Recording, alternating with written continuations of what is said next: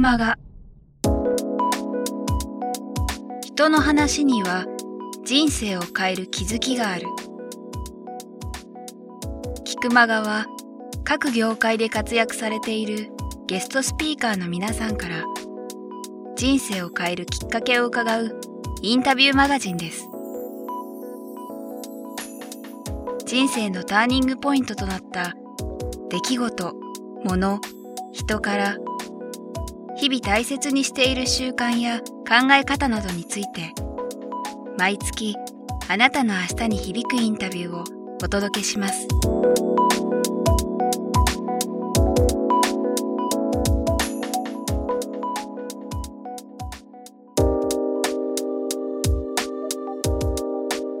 こんにちは。プロインタビュアーの早川洋平です。菊間が今日は第140人目のゲストです。踊り絵師の、神田沙織さんです。沙織さんよろしくお願いします。よろしくお願いします。さあそしてですね今日は実は、えー、沙織さんのこのご実家某所にですね、えーお邪魔して実はお母さんのまゆみさんにもご登場いただいてます。よろしくお願いしよろますしくお願いします。実はねあのさっきから少しもうお茶を一杯いただいてかなりリラックスした雰囲気で、もうインタビュー始まってたんですけど改めてよろしくお願いします。さあということでですね僕も今振り返ると140人目のゲストにして多分親子でのご登場っていうのは初めてだと思うんですけどうですかはい、すごくしいです。はい。しかもご実家に来るっていうのも初めてなんです、はいちょっと初物尽くしなんですがねあのこの辺も実は今日意味があってっていうことでもありますのでいろいろとお話伺えればと思いますあの踊り絵師っていうふうにご紹介させていただきましたけど、改めてはい。踊り絵師っていうとあのある程度イメージ湧くんですけど、はい沙織さんからその具体的にあの聞いてる方が分かるようにもしはいお話しいただくとどんな感じですかね、はい。踊るということが自分にとってはすごくあの自分の生き方と直結していまして、思わずこう心が踊ってしまう瞬間であるとか、もう体目いっぱい踊るようにという瞬間だったりを、いろんな場所でいろんな人と一緒に過ごす中で何が生まれるかということを、あの大事にしているので、踊るような心で踊るような体で表現するアーティストという意味で踊り絵師という名前で活動をしています。今お話伺うとあれですよねその見た目表現的にももちろん踊るんだけどその前に今大事かなとやっぱそのこ踊る心、はい、先にそのメメンタルの部分からっていう部分がやっぱあるんですね。そうですね。うんうん。その人の前で絵を描くということをたくさんしているんですけれど、やっぱ一番幸せな瞬間っていうのは、一緒に心が踊ったりとか、心がわーって開いたり、はい。一緒にそれが起きてるなという時に、ああ絵を描いててよかったって心から思うのでだんだんとその自分の肩書き含め、はい。ああそうなんだなって思うようになってきている最中です。えーその踊り絵師っていうまあお仕事である、まあ、ライフワークというかはい、部分その踊り絵師っていうものはただあえてその職業ってちょっと言っちゃいますけど、はい。は一般的にあるものなんですかね？どうでしょう。多分自分であの作った言葉なんですけど、うん素晴らそういうジャンルとしてはあるかはわからないですけど、ええ。ただ自分にはたくさんアーティストの仲間がいてくれて、あの本当にダンサーさんであるとか、作詞家の方であるとか、音楽家の方スポーツ選手の方もそうですけど、みんなそのなんて言うんだろう心が踊るということにすごく向き合ってるはい方々なんじゃないかなと思って、すごいそういう方たちやってるジャンルは違ってもすごく追いかけてるところが一緒だなと思う時は、初めて会ったばかりの時でもうん。すごいもうほんと生き生きと話ができて、うんじゃあまたそれぞれの道で頑張ろうみたいになるので。なんか踊り絵師という名前自体は自分が作ったんですけど同じような気持ちでやられてる方はたくさんいるんじゃないかと思います。さっきねインタビュー前にもお話ししたんですけどその皆さんもあの例えば沙織さんは、えー、と日産の、えー、とコラボでねあのカレンダーと連動して iPhone アプリも確かありますよね。そうなんです。それでみんなも多分見れたりすると思いますけど YouTube でも上がってたりするんでそのなんだろう企業というかいろんなブランドだったりあとはい。ビビアンタムとか、アルファロメオとか、はい。キャノンとか、はい。もうすごいねあのみんなが知ってるようなのもいろいろ出られてますけどそのただスタイルとして、うん、とどういう形でこれなんて言えばいいですかね仕事っていう表現じゃなくて。自分にとっては、うん。そうですね仕事っていうと、あのもちろん生きていく上でえ必要なことっていう意味合いももちろんあるけれどもやっぱり仕事って本来はそれをやって生きがいがあることであってほしいという思いがあって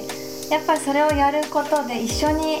自分も嬉しいし、もしかしたら誰かも一緒に喜んでくれたらそそんなにやりがいがあることはないので、うん。なんかそうであるといいなという思いを込めてやっているんですけど、だから何か自分が自分でやってることを仕事っていう時には、そういう意味合いを含めて、そういう意味合いも含めた仕事っていうことをお聞きしたいんですけど、はい。今のその先ほどのうんとすごいブランドとか大手の企業のお仕事とかもあると思うんですけども、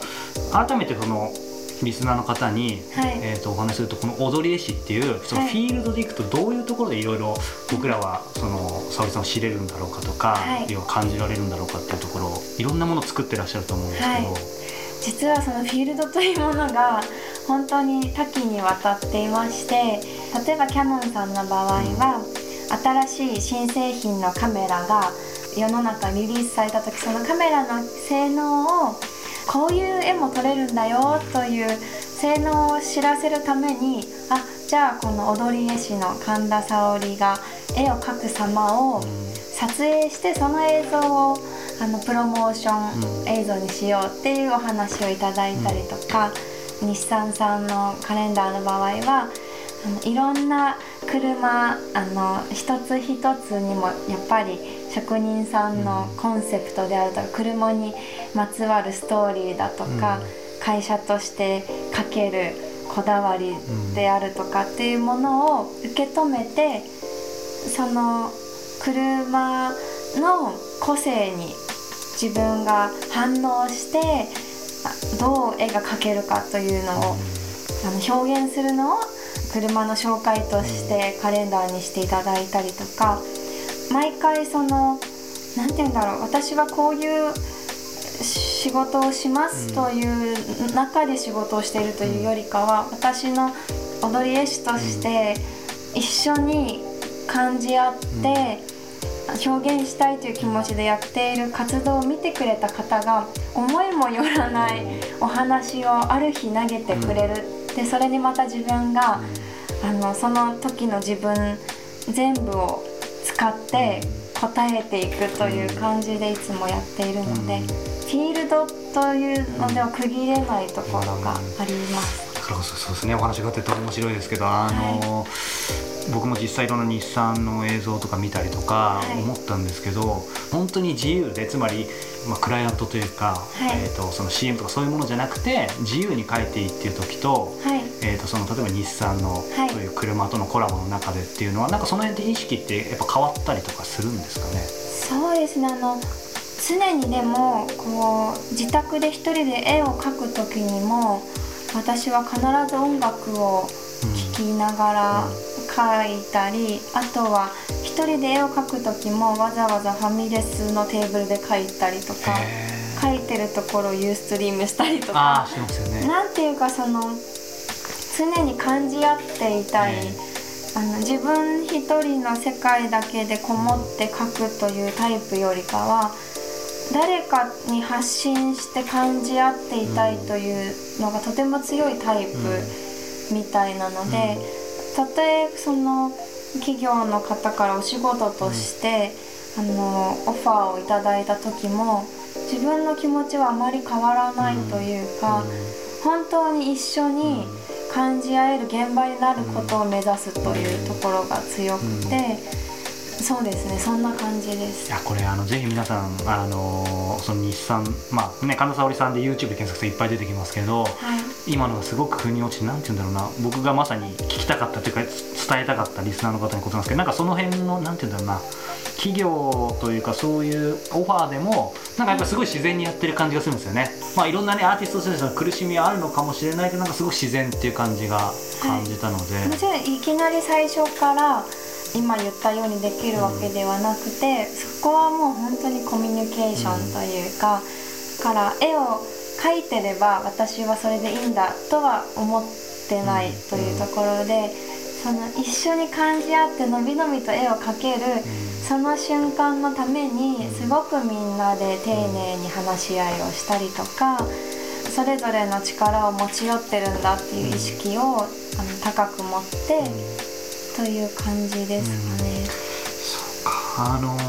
先日あのフジロックはい。の方でもこれはどういった活動をされてきたんですか？あのフジロックの中でもたくさんいろんなステージがある中であのドラゴンドラという会場の中のあのロロープウェイで30分も山の方へ行ったところにあるあの天空のステージなんですけどへー。だから本当フジロックのメイン会場からはちょっと離れ小島のような、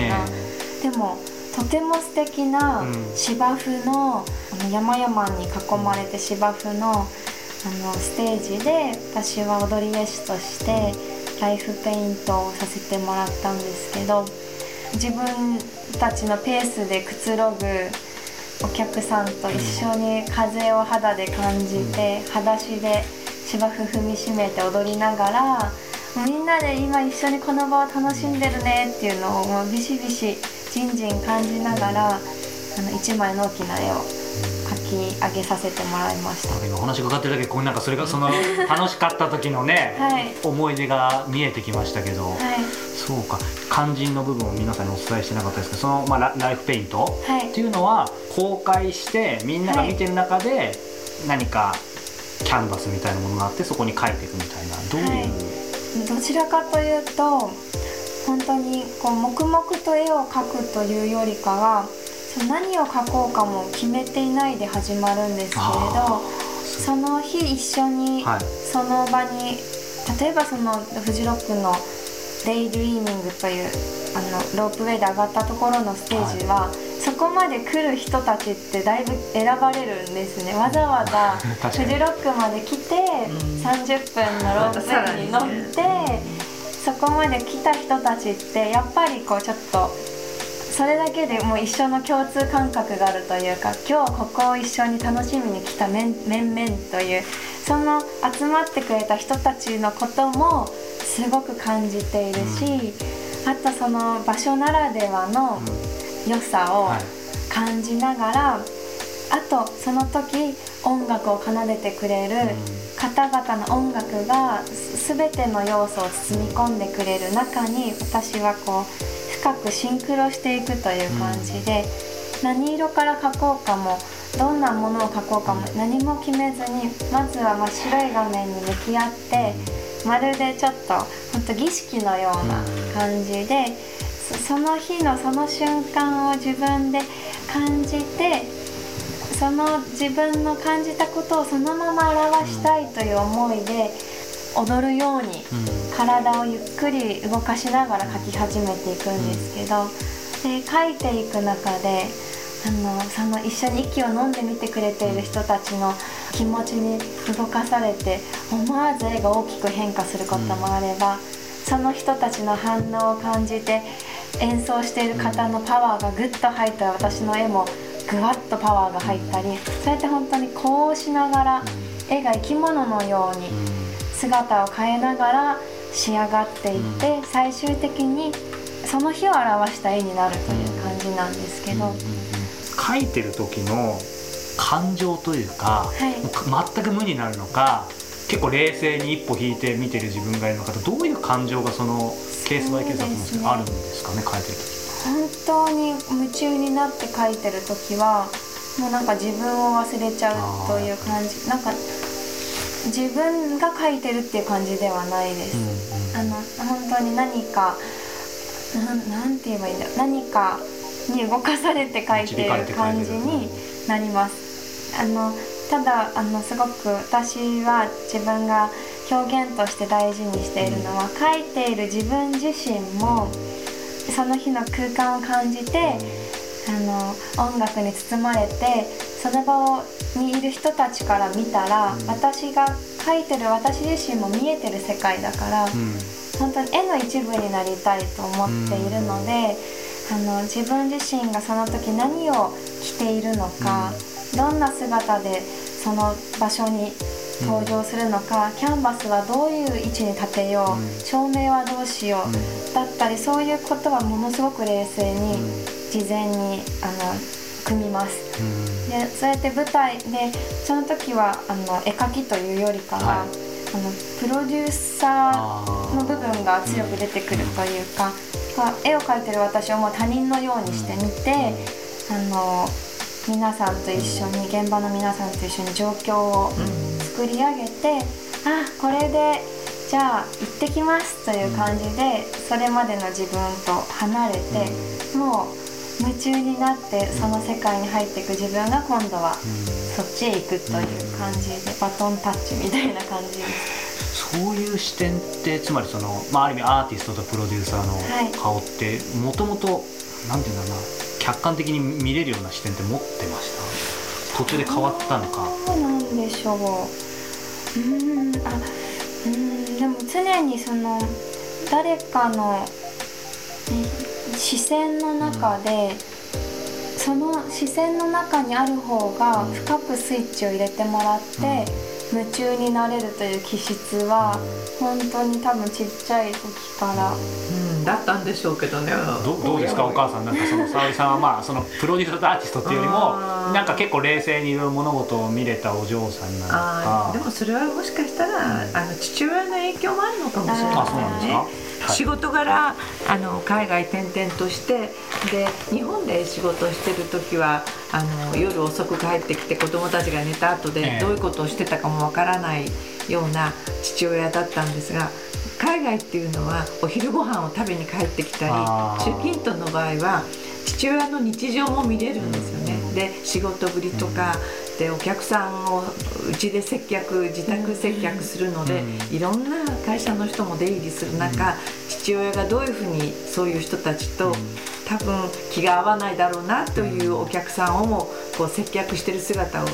見て育ってきてるので。多分ああこれはこういうふうにしなきゃいけないと思って、お父さんもお母さんも協力してやってるんだっていうところで、うん。もしかしたら培われたものかもしれません。あうんなんかそれとは違う気でもがする。書いてる時の沙織の意識はあるけどその後は自分が多分自立してからうん。こういろんな方と仕事をして得てきたものかもしれませんね。うん。どうですか沙織さんお母さんからコメントもありましたけその今母が言ったその家にお客さんが来て本当は嫌かもしれないけど、ん。接客してるっていう受け取り方ではうん。なかったけれども、その日常の中自分の当たり前の家の中に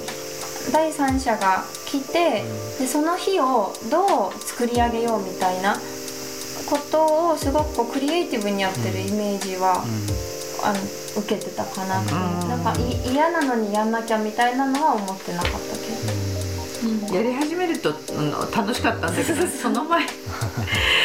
お料理作ったり家片付けてさあお客さんが6時に来るまでが勝負だと思って市場に買い出しに行ってとかっていうのは一つのプロジェクトですよね。そうですようん。ねしかもなんかすごい盛り上げるんですよ父と母が。でその工夫もすごい多岐にわたっていて、なんかそんなことはないけど、うん、なんだろうなんかこうちょっとこうあの人を家に呼んだりするのは、もう本当に好きに育ったっていうのもあってなんかこう自分自身でもって人が喜んでくれると自分もすごく嬉しいみたいなのは、やっぱりなんかもらもらったかなって。もうよくわかんないですけどね。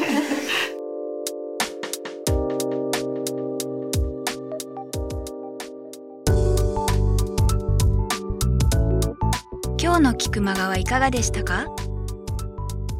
鳥越俊太郎さんや渡辺美樹さんら過去にお届けした120人以上のインタビューはすべてウェブサイトから